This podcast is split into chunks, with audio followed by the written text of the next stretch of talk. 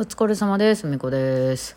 はい、今日も京都でアレンジをしてるので特に出かけてはいないんですが、まあ、昨日ちょっと買い物行ってきたあの食材がいろいろ入ってるので料理とかしながら、はい、暮らしておりますね。まあ家でね、自分で好きに料理しながら、あの、えーご飯作って食べて、で、アレンジしてってやってると体調はいいですね。まあちょっと歩いた方が、あの、頭はスッキリするんですけど、まあ昨日今日とよく寝たおかげで、まあ結構ね、もうひたすら眠いですけども、あの、いい感じで、えー体調はすごくよろしいですね。うん。で、まあ今日ちょっとね、子供さんと夜出かける用事があるんで、まあそこでちょっと歩いたりするかなっていう感じですね。えーそれでまあ運動不足はちょっとは解消できるでしょうか。ね。はい、そうなんですよね。で、えっと、まあ、レコーディングちょっとやってきて、この間。で、それの、また新しいあと5曲ほどのうちをこうバーっと書いてるんですけど、あの、1曲この間レコーディングやった中で、えっと、ちょっと私が勘違いしてたやつがあって、なんかすごいロックっぽい曲の中で、その松本さんのギターと私のバイオリンでソロ、なんかソロ大会みたいになんかするみたいなとこがあって、えー、まあ、ギター VS バイオリンみたいな風にしようみたいな話を聞いてたんですけど、で、それ何やったっけなと思って家でアレンジ考えるときに見てたら、まあソロの箇所が8小節が2回書いてあって、ああの、こう同じ場所がね、えーなったので、まあじゃあこれ1回目がギター、2回目がバイオリンってそういうことかなと思って、なんかこういうソロがいいんだみたいなことをなんか言ってたなと思って、あはいはいって言って、私がその後半8小節を書いていったらですね、勘違いしてて、4444だったみたいなんですよ。4小節ギター、で、4小節バイオリン、で、4小節ギター、4小節バイオリンと、計16小節というふうに、まあそのアドリブをやりましょうということだったんですね。で、ああ、そうなんや。じゃあちょっと勘違いしてたから、もう一回ちょっと考えてくるわって言って、で、その、まあ彼は、だからもう撮ってたんですね、それを。だから、その、初めのギターの部分が、あの、とちゃんと4小節も録音してあって、で、まあ次の私の部分はまだ空いてて、で、その次のまた4小節書いも撮ってくれてたから、私またその後、あの、弾かないといけないんですけど、だからそれをちょっと今から考えようかなと思って、で、そう、松本さん曰く、その、なんか、こう、なんて会話みたいな感じで、こう、駆け上がりと、その、なんていうの、下がるやつを、こう、交互にしようと。まあ、だからその、俺がわーって下がってきたら、ふみさん上がっていってと。うんだからまあ、まあ、どういうことかっていうと、例えば、そのギターの松本さんが、例えばね、ドレミアソラシドーみたいな感じのソロをしてきたら、私がドシラソファミレドーみたいな下げるみたいな。向こうが上げてくるなら下げる。で、逆にもう一個のパターンとしては、向こうがドシラソファミレドーってきたら、こっちがドレミアソラシドーって上げるみたいな、その会話みたいなスタイルでしようということで、まあ、俺が下がる、下がってきたら上がってと。で、上がってきたら下がって、なるほどねと。で、それをまあ、そのマイナーペンタみたいな、そのちょっとロックっぽい、あの、音の、えー、あの、を使ってやりましょうと。まあ、4小節もあるからね、ドレミアスラシドで、それもそのあの2拍で終わってまいりますよね。だからまあ、その、えー、まあ、いろいろ考えなあかんわけなんです。上がったり下がったりしながら、まあ、結局向こうがどんどん下がってきたら、こっちはどんどんこの低いところ上がっていくみたいなのを作るんだなと思って、えー、で、と、聞いたんですよ。あ、44か。あ、じゃあちょっとごめん、もう一回考えて今日はちょっと時間ないんで、あの、じゃあ次回やります、みたいな感じで、私次回ちょっと考えておきます、みたいな感じで持って帰ってきて、で、その時にですね、まあ、一応俺入れたでって言うから、あ、じゃあそれ聞かせてもらおうと思って先にね、まあ、あの、実際のライブやったらそれ聞いてその場でなんとかするんですけど、まあまあね、録音するし、と思って。で、それ聞いたらですね、そのまあ、そ彼曰く、その、下がってきてるとかね、上がってきてるっていう、だからそのどっちかは、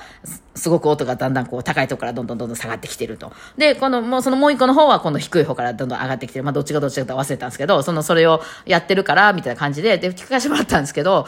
ちょっと私、ど、ど、え、下が、下がってる？みたいな感じだったんですね。ちょっとわかんなく、え？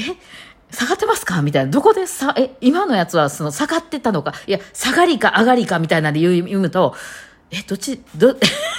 全然だって、別にそんな4小節かけてずっと下がってきてるわけでもない。まあ、下がってくるって言われたら、私とかやったらやっぱ、タタカタカタカタタカタカタカタとかで下がってきたら、じゃあこっちはタタカタカタカタって上がるかなと思うけど、そういうわけじゃないですね。4小節もあるから、まあ、なんとなく、なんとなく、まあ、初めよりは下がったかなみたいな感じなんですよね。うん。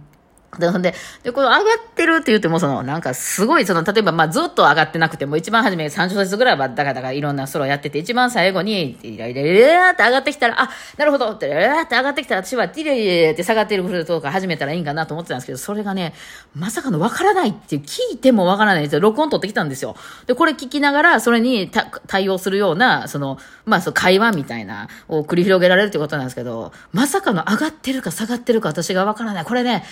この受験あるあるですね。その松本さんがなんか伝えてくることが私に全くわからない案件で、これね、あのね、仲悪いわけじゃないのよ。これ面白いよね。その、よく私、受験のライブとかでよく話してるんですけど、あの、まあ、来た方はご存知、私の松本さんのね、その、あの、アイコンタクトが全く伝わってないっていう、これはもう名物になってるんで、よくご存知だと思うんですけど、まあ、本番中とかにね、松本さんがこっち向いて、うんってめっちゃ笑顔でうなずくんですけど、で、私も、なんか笑顔で、うんってうなずかれてるから、おー、オッケー、うんって言うんですけど、何が、なんか何を言ってんのか、全くわからないんですね。何がうんやねんと。で、私これは、その、私がやっぱ、もともとクラシックな人間やし、バイオリンやし、その、いわゆるギター的な、なんかその、常識的な、普通、こう、ロックのミュージシャンはこういう風にするでしょ、みたいなことが私がわかんないから、うんって言ってったら、こういう時にうんって言ったらこうでしょ、みたいなのがロックのミュージシャンにはあって、で、私がそれを分かってないだけかなと思ってたんですけど、私の後ろに控えてるツッツも、あの、原田くんも、いや、わからんって言ってたんで、いや、私のせいじゃなかった、みたいな感じなってて、え、マジで？え、ツッツもわからんの？ツッツはそのロックの人やから伝わってんのかと思ってたんですよ。その私だけが知らんだけで、その、まあ、これクラシックの人とかでもあるじゃないですか。一学章と二学章の間は白状しないとかさ、そういうなんかクラシックの中だけに共通してる、こう、あ、うん、これは当然ですみたいなことを他のジャンルの人は知らないけど、みたいな、あるでしょ？だから私は知らないだけかと思ってたら、いや、わかんないです。って言ってたから、ツッツが、そうなんって言って、で、まあ、あの、いつもそうわからんなと思いながらもね、まあ別に音楽が進んでいくんで、もう、なんかわからん、うん、なんやら、今の、うん、なん、なん、なんやったんやろと言いながら、まあ別に私は自分で弾こうと思ったことを、うんって言いながら、全然それに答えずに弾くっていうスタイルをお互い取ってて、まあどっちかというとメッセージは向こうから来ることが多いんですよ。私が、こここうしようとかいうふうに言うことはあんまなくて、てか私が言うときはもう言葉で言っちゃう。私あんまり説明がこうなんかうまくないし、そのロックのこう、こういうやり方普通はこうするよねみたいなのあんま知らないから、あの、まあ、そのアドリブを何回するかみたいな話はよくあるんですよ。あの、決まってないからね、数が。だから私回してて、なんかうまいこと終わられへんかったりするときあるんですよ。着地できへんかったな、みたいな。来たら、もう一回行くわって、の、もう一回行くわって声で言うんですよ、私ね。で、大体私、バイオリンで、その、声に近いところ、口に近いところにマイクがあったりするから、もう一回行くわが全部入っちゃったりしてるんですけど、で、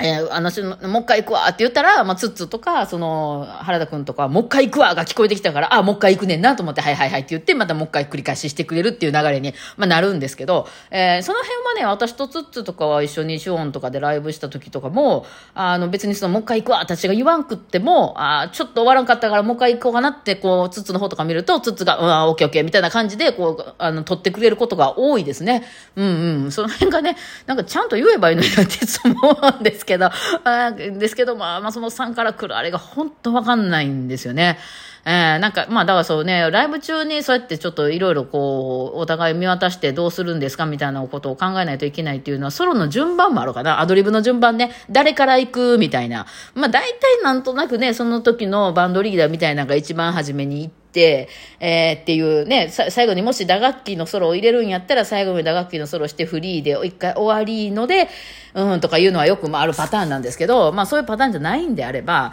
じゃあ誰から行きますかみたいな。まあこれ難しいのね。結構その、